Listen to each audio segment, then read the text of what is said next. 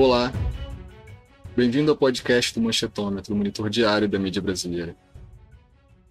As eleições municipais de 2020 já têm o maior número de candidatos negros da história. Juntos, pretos e pardos representam 49,9% de todos os concorrentes, contra 47,8% dos que autos se declaram brancos. Por outro lado, 63% dos candidatos a prefeitos são brancos e 35% negros. Considerando apenas os vice-prefeitos, 59,1% são brancos e 38,9% negros. Dos candidatos a vereadores, 46,8% são brancos e 50,9% são negros. Eu sou o jornalista André Madruga e para conversar sobre a participação dos negros nas eleições, eu recebo Márcia Rangel Cândido, cientista política, pesquisadora do Manchetômetro, Tainá Pereira, internacionalista, mestre em ciência política, articuladora do movimento Mulheres Negras Decidem, e Wesley Pereira, sociólogo pelo IESP. Olá a todos e todas, bem-vindos ao podcast. Oi, André, tudo bem? Prazer estar aqui. Olá, é, boa tarde, bom dia, boa noite para todos e todas. Prazer estar aqui com vocês. Oi, André. Olá, Wesley. Olá, Tainá. Prazer estar com vocês também. Tainá, eu queria que você começasse é, explicando para a gente o movimento Mulheres Negras Decidem. Bom, Mulheres Negras Decidem surgiu em 2018 como uma proposta de campanha para fortalecer as candidaturas de mulheres negras e aí surgiu como uma hashtag nas redes sociais. E ao longo do ano de, de 2018, nós organizamos alguns encontros de formação política.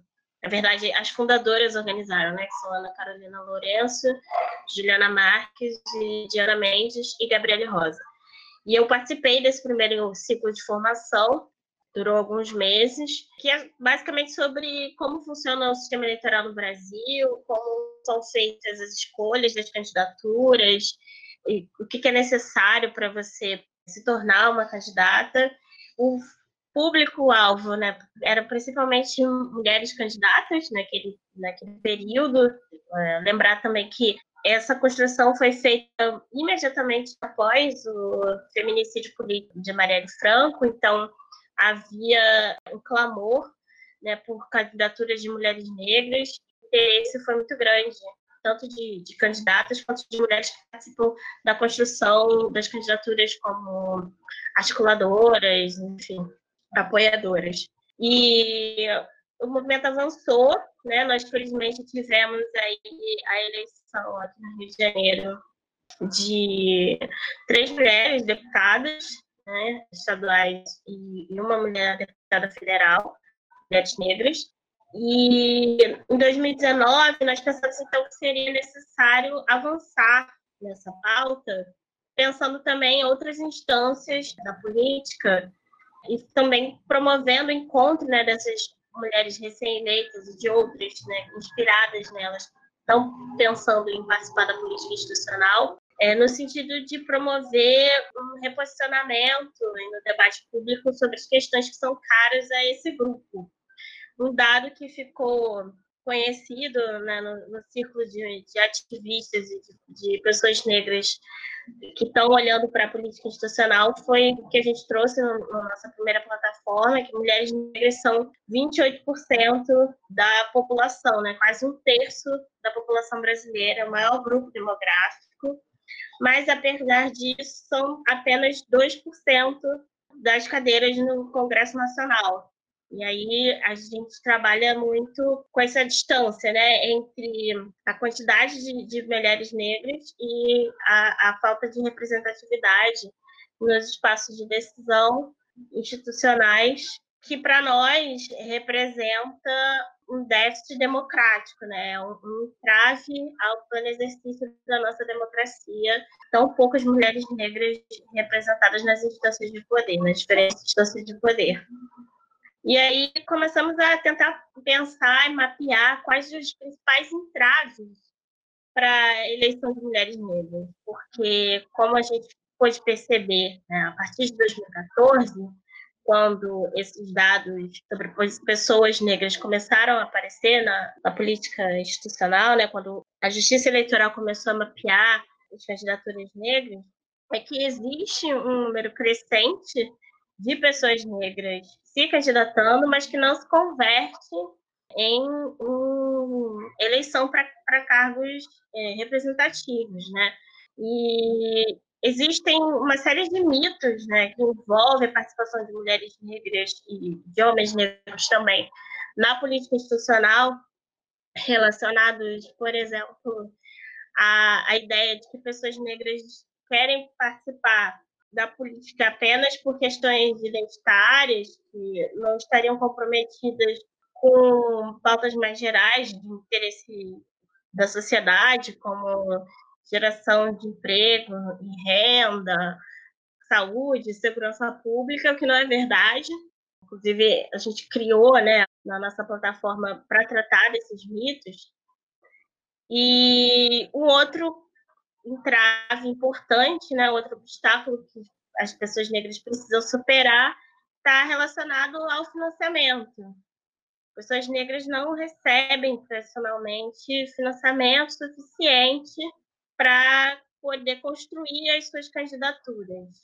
E o financiamento tem uma correlação muito grande com o índice de elegibilidade. Por exemplo, o percentual de mulheres negras eleitas no, no legislativo nesse ano de 2014 foi de só 1,6%, enquanto a de homens brancos no mesmo pleito chegou a 12,6%. Mas aí quando a gente vai ver proporcionalmente quanto que foi dispensado para as candidaturas de homens brancos, a gente vê que esse índice chegou a quase 60%, quer dizer, do total de recursos disponíveis nos partidos, em média, 60% foi para a candidatura de homens brancos, enquanto menos de 15% foi para candidaturas de mulheres negras, apesar desse aumento crescente da participação de mulheres negras na corrida por, por cargos é, eletivos. E aí toda a nossa articulação nesse ano de 2020 está voltada para ações que, que apontam para essa dificuldade e outras, né, como a, a violência política também, mas principalmente a superação da falta de financiamento. Por isso que nós compusemos aí a articulação em torno da, da pressão né, sobre o TSE, o nosso período eleitoral, depois que foi feita a consulta pela deputada Benedita da Silva, nós criamos uma campanha para o TSE, junto com outras organizações, para pressionar os ministros a, a, votarem em favor da divisão proporcional de recursos para candidaturas de pessoas negras já agora nas eleições de 2020. E estamos construindo outras ações também com outros coletivos, sobre os quais a gente pode conversar um pouco mais para frente. Vamos colocar o Wesley na conversa. Wesley, a recente mudança na regra de distribuição de recursos e tempo de TV é um avanço, mas é o suficiente?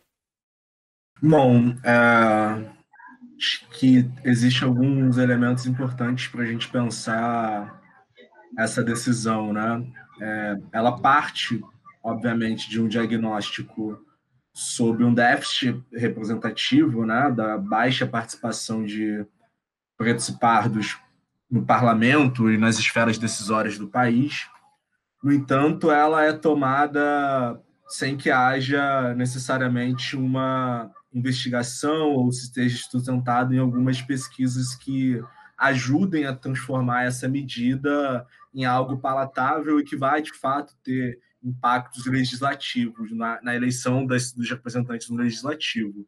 Ao de imediato, é importante saudar, obviamente, que haja uma, uma distribuição e que se busque né, iniciativas de distribuição mais é, equitativa dos recursos do fundo eleitoral.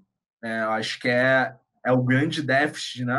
Quando a gente vai olhar as pesquisas sobre desigualdade, o grande déficit que, tá, que aponta, um dos grandes determinantes para o sucesso eleitoral, é a distribuição desigual dos, dos recursos de, eleitorais, né, públicos, por assim dizer, controlado pelos partidos.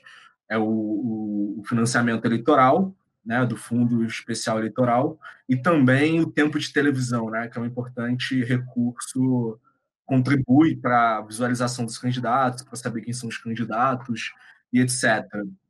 No entanto, eu acho que essa medida ela precisaria ter atentado um pouco mais para como se dá a própria dinâmica do processo eleitoral, né? Olhar um pouco mais como são distribuídas candidaturas entre os partidos e como algumas pesquisas têm mostrado, tem um texto do Luiz Augusto Campos, é, Socialismo Moreno, Conservadorismo Pardo, que tenta traçar um pouco dessa distribuição nos partidos, ele vai apontar para nós, vai apresentar para nós que existe, por exemplo, uma distribuição desigual internamente aos partidos. Não são todos os partidos que são porosos às candidaturas pretas e pardas nesse contexto. Então, você vai ter partidos maiores que tendem a ser menos abertos, né, se abrem menos para as candidaturas pretas e pardas, em tese, a hipótese que se ventila que são partidos mais institucionalizados, partidos com uma burocracia dirigente mais consolidada, então com candidaturas competitivas mais consolidadas,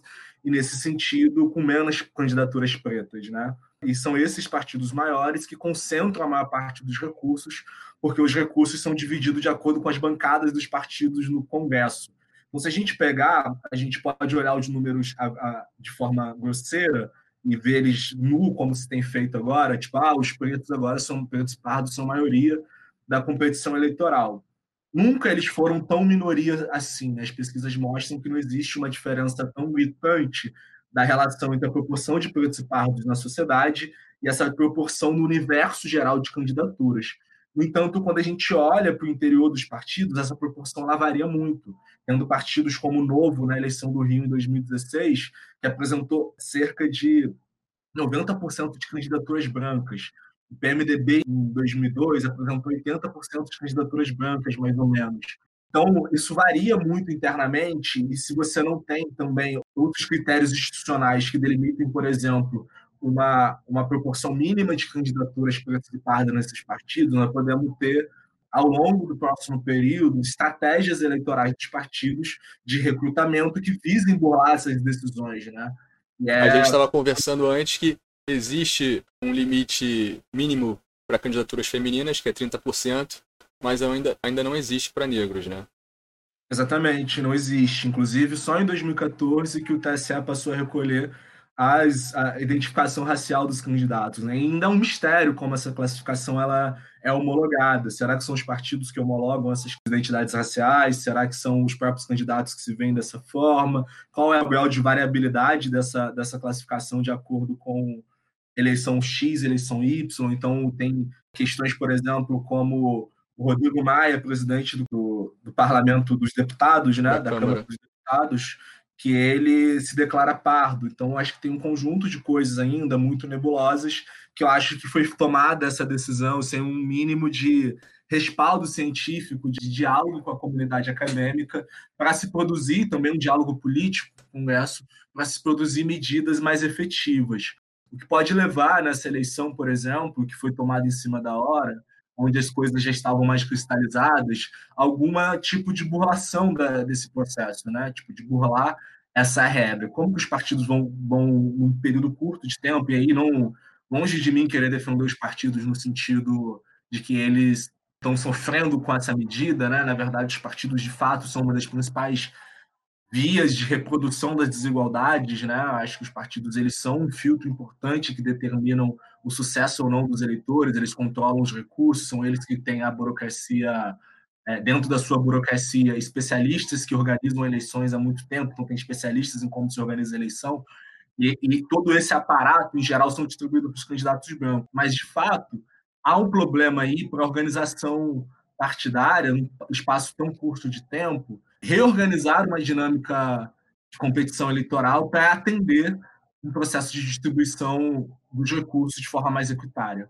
E aí é pensar como, pelo próximo período, se cria um mecanismo, né? inclusive mecanismos institucionais que obrigam os partidos a terem nas suas direções é, pessoas pretas e pardas, assim como mulheres. Né? Eu acho que precisa caminhar para entender que o processo eleitoral ele é um pouco mais complexo e que o financiamento em si ele é importante, ele é um determinante, mas ele não é o fim em si mesmo, né?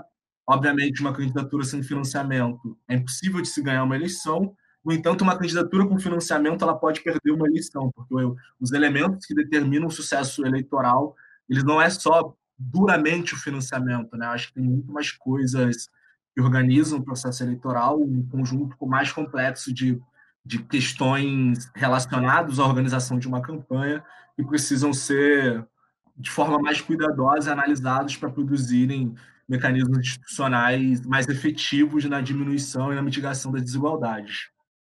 Então, Wesley e Tainá, como a política institucional, o espaço da mídia brasileira, ela também é um lugar importante para você ocupar o debate público.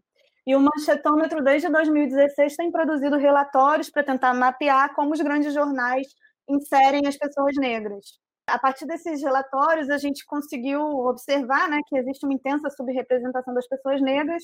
Em alguns dos anos que a gente analisou, inclusive, alguns jornais conseguiram atingir o patamar de não ter absolutamente nenhuma pessoa negra dando opinião, né, participando como colunista. No caso da Folha de São Paulo, ainda em 2016, ela, o jornal não tinha nenhuma mulher negra. E agora, em 2019, que foi o, o resultado mais recente que a gente teve, o Estadão não tinha nenhuma pessoa negra participando como colunista. O jornal Globo tem sido o que fez uma movimentação mais significativa para inserir as pessoas negras entre os seus colunistas. Ele acabou de implementar uma política que vai contratar estagiários e trainees baseados também na questão racial, mas ainda assim deixa a desejar nesse patamar. E embora a gente não possa essencializar que as pessoas negras vão tratar de temas raciais, de temas de gênero, é, de uma maneira específica, né? É importante que esses espaços sejam diversos e que as pessoas negras possam ocupá-los também. Então, eu queria saber de vocês, assim, como que vocês acham que, de certa maneira, isso também influencia na forma como a gente constrói o debate público e a gente mobiliza os assuntos de uma maneira geral sobre a política institucional também e as eleições. Excelente pergunta. Eu concordo muito com o Escra e acho que a gente não pode se ater apenas à questão do financiamento, muito porque isso depende de uma série de construções internas dos partidos e necessariamente vão precisar passar pelo Congresso Nacional também, via proposta de, de reforma política, etc. É um debate mais complexo do que parece e ele já nos introduziu aqui brilhantemente. E existe também, que eu considero fundamental, a articulação e, e a incidência dos, dos movimentos, das organizações de pessoas negras para qualificar o debate público sobre a participação de, de pessoas negras na política, de maneira geral, que é um, trabalho que nós, mulheres negras, nos provamos a fazer também, mas eu posso citar outras organizações, como o Enegrecer Política, a Coalizão Negra por Direitos, né, que reúne uma série de organizações, que de fato vai despertar a atenção do grande público para a necessidade de reposicionar o tema da superação do racismo institucional. Né? Então, ações como a que a gente viu no TSE, elas são importantes para levantar o debate, mas as mobilizações continuam depois, principalmente fazendo essa pressão sobre os veículos de comunicação, sobre os parlamentares, né, os políticos já eleitos, que já têm mandato, para que esses assuntos voltem à pauta. A gente tem uma ausência também de produção de dados por órgãos oficiais relacionados às populações negras, né?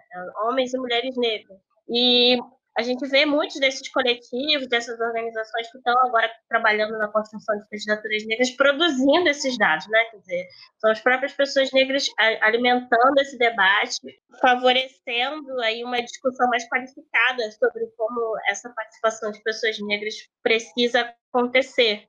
A gente tem se deparado com interesse crescente de veículos de comunicação em conversar conosco sobre esses temas, mas é claro que o espaço ainda é bastante reduzido né, para se tratar dessas pautas.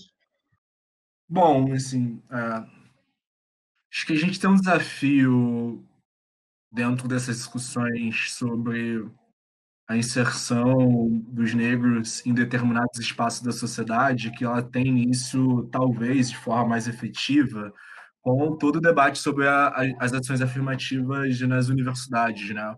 Acho que é desde então o diagnóstico que tem apontado a literatura sobre estratificação social, desigualdades raciais, etc., tem mostrado que as taxas de mobilidade dos, dos pretos e pardos elas encontram várias barreiras oriundas de discriminação racial, tem a ver com processos históricos, mas também tem a ver com novas formas de organização do modelo de organização social que nós vivemos. E buscar essas políticas de ações afirmativas tem sido uma forma, não só no Brasil, em outros países também, Índia, Estados Unidos, tem sido forma de tentar mitigar essas desigualdades e possibilitar maior acesso da população negra, da população parda ou de grupos estigmatizados que estão fora desses espaços no último período. Acho que o saldo positivo da política de ações afirmativas, ela sobretudo a partir da ação estatal, né, que eu acho que é importante dizer, que são as primeiras políticas afirmativas, tem a ver com universidades públicas, tem a ver com, com essa generalização nas universidades até 2012, quando é apresentado a lei. E esse debate ele ganha protagonismo, vira controvérsias na, na própria mídia, né? A mídia ela invade esse processo, ela é um importante agente na politização da questão racial, tentando organizar e intervir no debate público, e que nesse momento acho que tudo que está vindo e que sucede são de alguma medida de desdobramento desse processo, né? Eu acho que tanto a questão da política, que já lá na, na redemocratização era uma questão para os movimentos negros, a política, uma representação descritiva, uma representação substantiva, né? pensando que os negros precisariam representar negros, mulheres precisariam representar mulheres, e já era um debate candente na redemocratização, mas que ganha, eu acho, um maior protagonismo recente devido a mudanças estruturais da sociedade, novas concepções, a própria articulação do movimento negro e do movimento de mulheres em novas escalas, que consegue intervir de forma mais efetiva no debate público, e uma maior abertura também do, de determinados setores da sociedade para esse debate. E que isso envolve, por exemplo, o próprio judiciário, né? Diversas vezes isso vira um debate nas redes sociais, nos movimentos sociais, sobre o caráter extremamente branco dos desembargadores, de quem ocupa os cargos de, de juiz nesse Brasil. Na própria universidade, né, a gente tem uma mudança do corpo discente, que não necessariamente acontece com o corpo docente, né, ainda é um limite que as políticas de ações afirmativas sejam concretizadas a nível de, de dos docentes, né? Ainda tem uma universidade basicamente de professores brancos e sobretudo nos cursos de maior prestígio. Então acho que tem tudo a ver e eu acho que tem um diálogo profundo porque são espaços da nossa sociedade de bastante prestígio, que é da onde forma opinião, que é da onde tem a legislação sobre as leis do país. Me parece um pouco necessário que minimamente esses espaços representem também o caráter geral da população brasileira. Se na população brasileira nós temos 54% de pretos e pardos, os movimentos negros 54% de pessoas negras no Brasil, me parece que deveria refletir isso, né, dentro dos espaços de poder, de decisão, espaços de influência, nos espaços de direção da sociedade brasileira, por assim dizer. E é importante que qualquer política pública, por exemplo, que for ser debatida no Congresso, se ela não dialoga, por exemplo, com 27% da população, que são a parcela das mulheres negras, o grupo de mulheres negras que representam 27% da população, me parece que esse debate não está reverberando e dialogando com boa parte da sociedade brasileira, né? Ela está ali sendo debatida por homens brancos, ou seja, um debate sobre ações afirmativas raciais que não incorpore mesmo sendo contra ou a favor, mas que não incorpora essas pessoas no debate, me parece uma deficiência. Né? As democracias ao redor do mundo, elas não são tão democráticas como se esperava. Né? Em geral, elas reproduzem uma, uma lógica inversa da pirâmide social, né? sendo parlamentos basicamente ocupados por homens brancos de classe média alta, que mulheres, outras minorias étnicas em outros países não estão representadas e encontram barreira nesses lugares. Né? Então, sociologicamente pensando, existe um limite importante da nossa democracia de se realizar por completo a partir do momento que ela não dá abertura para que outros sujeitos, que novos atores e atrizes também participem do debate público, da formação das políticas públicas, do debate também de uma construção não só efetiva, né, mas da discussão política mesmo. Assim. Não necessariamente ter uma posição fechada sobre determinado momento, porque o Congresso também é um espaço do debate, mas eu acho que me parece importante que esses espaços sejam mais democratizados, que eles sejam mais abertos e mais porosos para diversas minorias, para diversas minorias políticas, no caso, né, mas as maiorias sociais que são a parte na, na parte de baixo da pirâmide social. Wesley, é, sobre isso que você está falando, em relação ao paralelo né, com a grande mídia, recentemente, em função dos protestos no Brasil e nos Estados Unidos por conta da violência racial, eclodiu uma polêmica nas redes sociais que fez a Globo mudar de posição um pouco e criar um programa especial né, para que pessoas negras pudessem comentar os casos de violência, já que antes só pessoas brancas estavam comentando e houve uma mobilização para se reclamar contra isso, né? E aí o que a gente tem visto muito também é as pessoas falarem que se por um lado existe um movimento da mídia de tentar uma diversificação maior, por outro, esse movimento parece que ele também é bem reduzido. Ele acontece no momento de explosão, no debate público, e depois ele não tende a ter continuidade, né?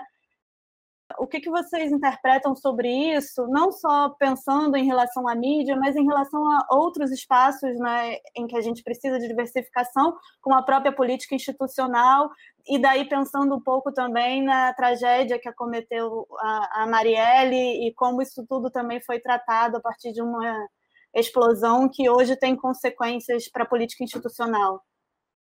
O, e o tema era racismo, né? Foi a piada que fizeram desdobrar essa polêmica nas redes sociais.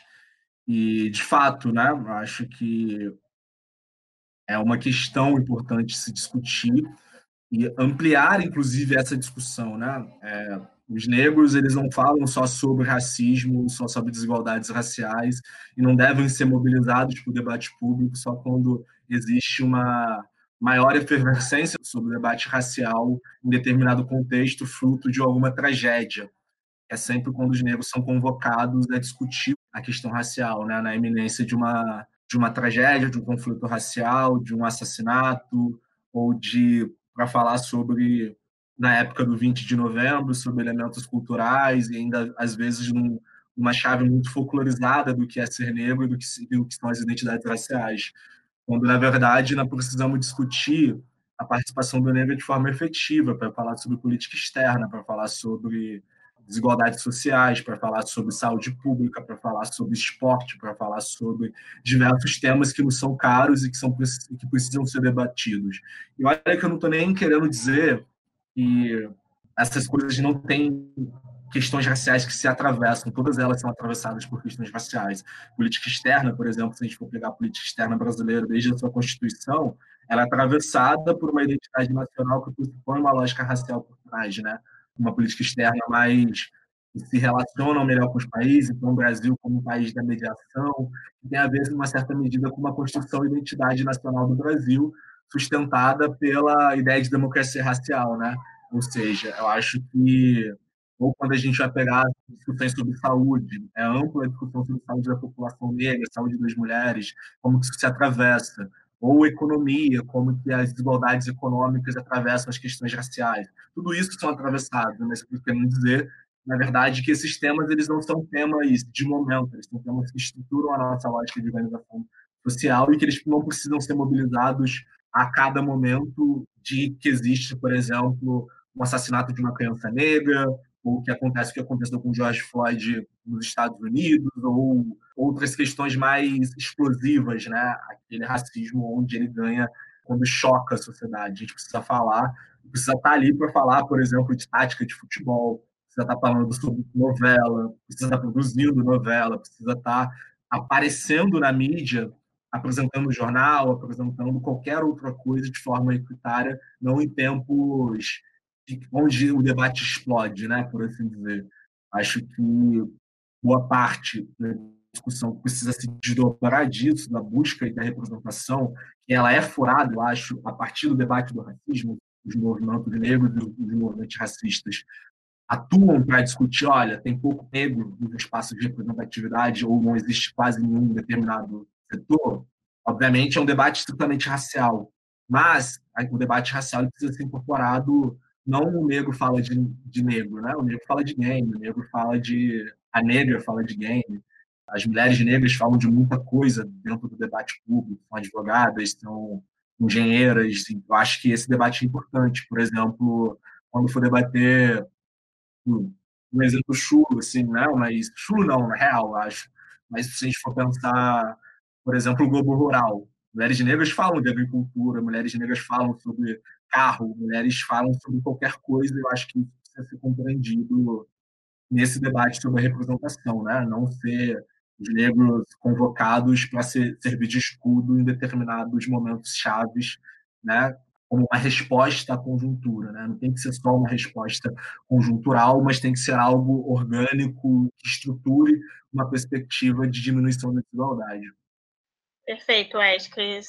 Queria só complementar mesmo, falar dele.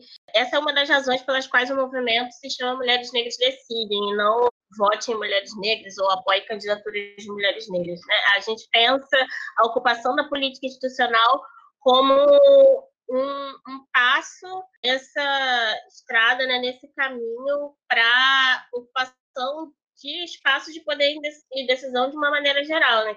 A partir da confirmação, né, do estabelecimento da nossa presença, garantindo que nós estejamos devidamente representadas, né, de acordo com, com a proporção que nós representamos da população brasileira, que nós vamos construir instrumentos né, legais para garantir a nossa participação também em outras instâncias, né, a despeito da, da grita contra políticas de ação afirmativa que, que prezam aí pela reserva de, de vagas para pessoas negras.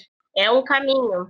E queria comentar também um exemplo que pode ser ilustrativo disso que o Wesley falou, foi a pesquisa que nós fizemos agora, nós mulheres do movimento, né, fizemos durante a pandemia com mulheres negras ativistas de todos os estados do Brasil. Foram cerca de 250 mulheres que responderam à pesquisa.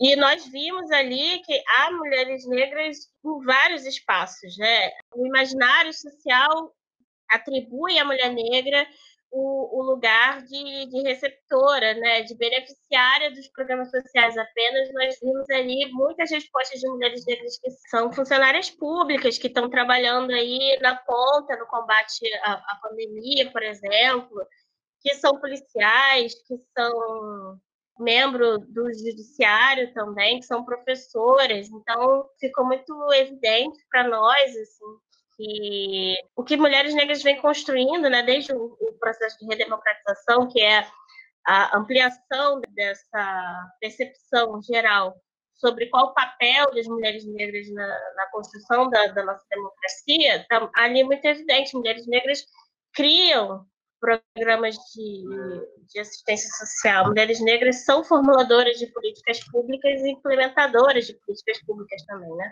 Não são apenas beneficiárias. É, nesse sentido também que a gente organizou o fórum em 2019 para tentar fazer essa aproximação, como eu mencionei anteriormente, entre aquelas que têm interesse em participar da política institucional, a efetivamente concorrer a um cargo eletivo, e aquelas que estão resistindo, né, que estão tentando é, garantir direitos de pessoas negras em outros espaços, nos conselhos tutelares, por exemplo. E, e, é isso, o incentivo à participação de pessoas negras na política institucional é um caminho para se ocupem espaços de poder e decisão em diversas esferas, né? E é um jeito também, claro, de fortalecer a, a narrativa que envolve as necessidades, a visão de, de país, né? de democracia de pessoas negras também. É, gente, tanto em relação a questões de gênero quanto em relação a questões de raça, existe uma tentativa um pouco de naturalizar as desigualdades como se não existissem pessoas capacitadas para atuar em certos postos, né? Eu acho que isso toca um pouco no que vocês dois têm falado de que existem pessoas negras para falar de todos os temas, né? Às vezes tanto na questão da diversidade na inserção da mídia, quanto na inserção política mesmo, a gente vê grupos conservadores ou pessoas que não têm contato com estudos sobre desigualdades raciais usando essa justificativa de que a gente precisa formar melhor as pessoas, ter quadros melhores para ocupar certas posições. E aí isso esbarra, para vocês que são estudiosos do tema, acho nos, nos, inúmeros dados que existem sobre violência política, do quanto é difícil não só que as pessoas acessem posições de poder, mas quando elas chegam nessas posições de poder, também é difícil que elas perdurem nelas, né? É, no caso da mídia, a gente vê aí, em 2015, teve é, a polêmica com a Maju Coutinho, quando ela assumiu o Jornal Nacional, que ela foi extremamente atacada nas redes sociais com xingamentos racistas mesmo. É, na política institucional, é claro que a violência ela vem de outras partes e talvez mais forte ainda. Então, se vocês puderem comentar um pouco sobre isso, é, o que envolve, além dos desafios para entrar na política, o desafio das pessoas permanecerem é, na política em um mundo tão racista e machista como o nosso, do nosso país?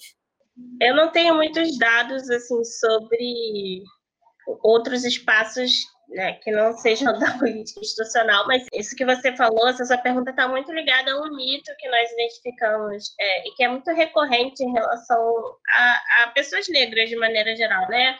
O, o, mito a gente sintetizou como mulheres negras não têm formação para ocupar cargos de poder. E aí o que a gente achou é que 35% das mulheres negras candidatas nas eleições de 2014 tinham ensino superior, que é um índice muito maior do que o, índice geral de pessoas que se candidatam a cargos eletivos, né? E isso é muito válido para falar sobre muitas posições, né, que nós vemos agora que pessoas negras se destacam, dá para citar como outros exemplos, exemplos no esporte, por exemplo, uh, Serena Williams e Lewis Hamilton, agora que se consagrou como o, piloto, o maior piloto de Fórmula 1, né, o maior vencedor. A narrativa, né, a contranarrativa racista, ela sempre vai tentar encontrar justificativas para diminuir a atuação de pessoas negras naqueles determinados espaços, né? E isso, claro, são, são, não dá para dizer que não se trata de racismo, porque dificilmente nós vemos esse tipo de crítica direcionada a, a homens brancos. Né? Mulheres brancas, a gente pode dizer que sofrem também tipo de, de desconfiança e até alguma rejeição é, em função do gênero, mas homens brancos, mesmo com uma série de limitações, não são questionados sobre as, as suas qualidades e suas habilidades. A gente vê entre as mulheres negras que foram eleitas, por exemplo, no pleito de 2014, 78% delas tinham ensino superior. Então, são críticas que, na maioria das vezes, são totalmente infundadas, assim, não tem nenhuma correspondência com a realidade. Pessoas negras não saem ou deixam de estar em algum espaço de decisão por, por incompetência, né? mas porque trazem consigo esse estigma de que pessoas negras não estão aptas, estão habilitadas a exercer cargos de chefia, de, de decisão. É, bom, penso eu que eu acho que tem uma discussão importante sobre isso, que tem a ver de como opera a discriminação racial e como que o racismo se reproduz dentro da nossa sociedade, né? Então, pensar como que o peso sobre o mérito ele sobressai muito mais sobre cor, os corpos das mulheres negras, das, dos homens negros, das mulheres brancas também, como que essa necessidade exacerbada de se capacitar incessantemente, né, que é uma lógica extremamente, inclusive, é, do contexto atual do capitalismo, onde a formação técnica ela é exigida incessantemente, você nunca para de ter que se capacitar, e como que isso cai sobre os corpos dos negros, que são os corpos entendidos como não capazes, né? Como pessoas que ainda estão sempre por se capacitar e estão sempre buscando uma capacitação para igualar algo que é inigualável, né? Porque define a desigualdade entre brancos e negros é a sua identificação enquanto identificação racial, né? A sua identificação racial. Ou seja, os negros são vistos como menos capazes porque são negros, os brancos mais capazes porque são brancos. E quando a gente olha para os dados sobre desigualdades, a gente percebe que a taxa de mobilidade de pessoas pretas e pardas e de pessoas brancas, elas são diferentes, inclusive com os brancos conseguindo permanecer mais tempo em posições quando se movem para cima e os negros tendo uma variação, né, de mais mais constante, né, não conseguindo se estabelecer em posições de, de privilégios. Eu acho que isso é um dado importante para a gente avaliar e como isso se materializa na política, né? Porque de fato, nós é aí aquela coisa de ter um cuidado melhor nosso, pesquisadores, analistas, pessoas que estão pensando a política, de olhar como que se dá o processo de organização entre raça e o sistema político institucional. Porque não é só, por exemplo, uma baixa presença de pretos e pardos dentro dos parlamentos. É também uma falta de representação quando a gente vai pegar os próprios cargos de direção do Congresso, né? presidentes do Congresso Federal, quem são os secretários executivos e etc., toda a mesa diretora. Né? É também pensar como que está composto os cargos ministeriais de secretarias estaduais, de secretarias municipais. É pensar que, dentro de toda a estrutura política, direções partidárias, quem são aqueles que controlam as burocracias partidárias. Né? Eu acho que tem um, um grande déficit mesmo que precisam ser debatidos e que coloca um peso importante dessa discussão nesse momento. Eu acho, penso eu, que é um debate importante que, que tem a ver com processos discriminatórios, de como o racismo opera, e que é uma necessidade da gente repensar aí um conjunto de ações políticas, ações estatais que ampliem um pouco mais para além de uma política de presença, né? Tipo, uma discussão sobre a, as pessoas têm que estar lá, mas uma discussão sobre como as pessoas chegam lá também, né? Quais são as condições materiais dela vislumbrar e experimentar esses espaços de forma mais efetiva. Ou seja, tipo, não é só abrir as portas das universidades para pretos e pardos, mas é pensar como eles experimentam a universidade, como eles vivem na universidade, qual é o tipo de experiência acadêmica esses pretos e pardos vão ter. Se eles estão eles estão chegando só no transporte lotado, entrando em sala de aula cansado e saindo com diploma com uma universidade mais difícil, ou estão vivenciando a universidade por completo, participando dos espaços de debate, participando das, das feiras acadêmicas, participando de grupos de pesquisa, de times esportivos, das culturais, estão se relacionando, interagindo com a comunidade acadêmica. São espaços importantes de organização. Né? Então, quando entra na política, por exemplo, eu fico pensando e refletindo assim: beleza, foi eleito, mas qual o papel desses candidatos eleitos que foram desses políticos eleitos dentro do Congresso? Eles estão são presidentes de comissão temática, estão na mesa diretora, estão na, na direção partidária, né? São líderes partidários no Congresso. Tem um conjunto de coisas que a gente precisa pensar ainda, mas eu acho que as coisas estão sendo discutidas e é importante ir discutindo cada vez mais, né? Legal, é isso. Queria agradecer a participação de vocês, Tainá, Wesley, Márcia. Obrigada. Eu que agradeço a oportunidade de estar conversando com vocês aqui do Machitômetro. Também aprendi bastante com o Wesley. Mulheres Negras Decidem está nas redes sociais, estamos no Instagram, no Facebook e no Twitter. Nós produzimos alguns materiais também, tem a plataforma onde é possível encontrar alguns dados sobre a participação de mulheres negras nos legislativos municipais. E nós produzimos também um relatório em parceria com o Instituto Maria Franco chamado Para Onde Vamos, que tenta recuperar aí esse imaginário político e social de mulheres negras, conversando com o nosso contexto atual de pandemia e tudo mais. Acessem. Ah, queria agradecer o convite de estar aqui trazendo um pouco da minha agenda de pesquisa, né? Agradecer o André, o Tainá, a Márcia pela, pelo diálogo e também ao Manchetômetro pela oportunidade. Acho que temos um caminho importante de discussões sobre a temática, que esses espaços são fundamentais para ampliar um pouco essas discussões. Gente, como parte da equipe do Manchetômetro, também agradeço muito por vocês dois terem topado dividir espaço com a gente.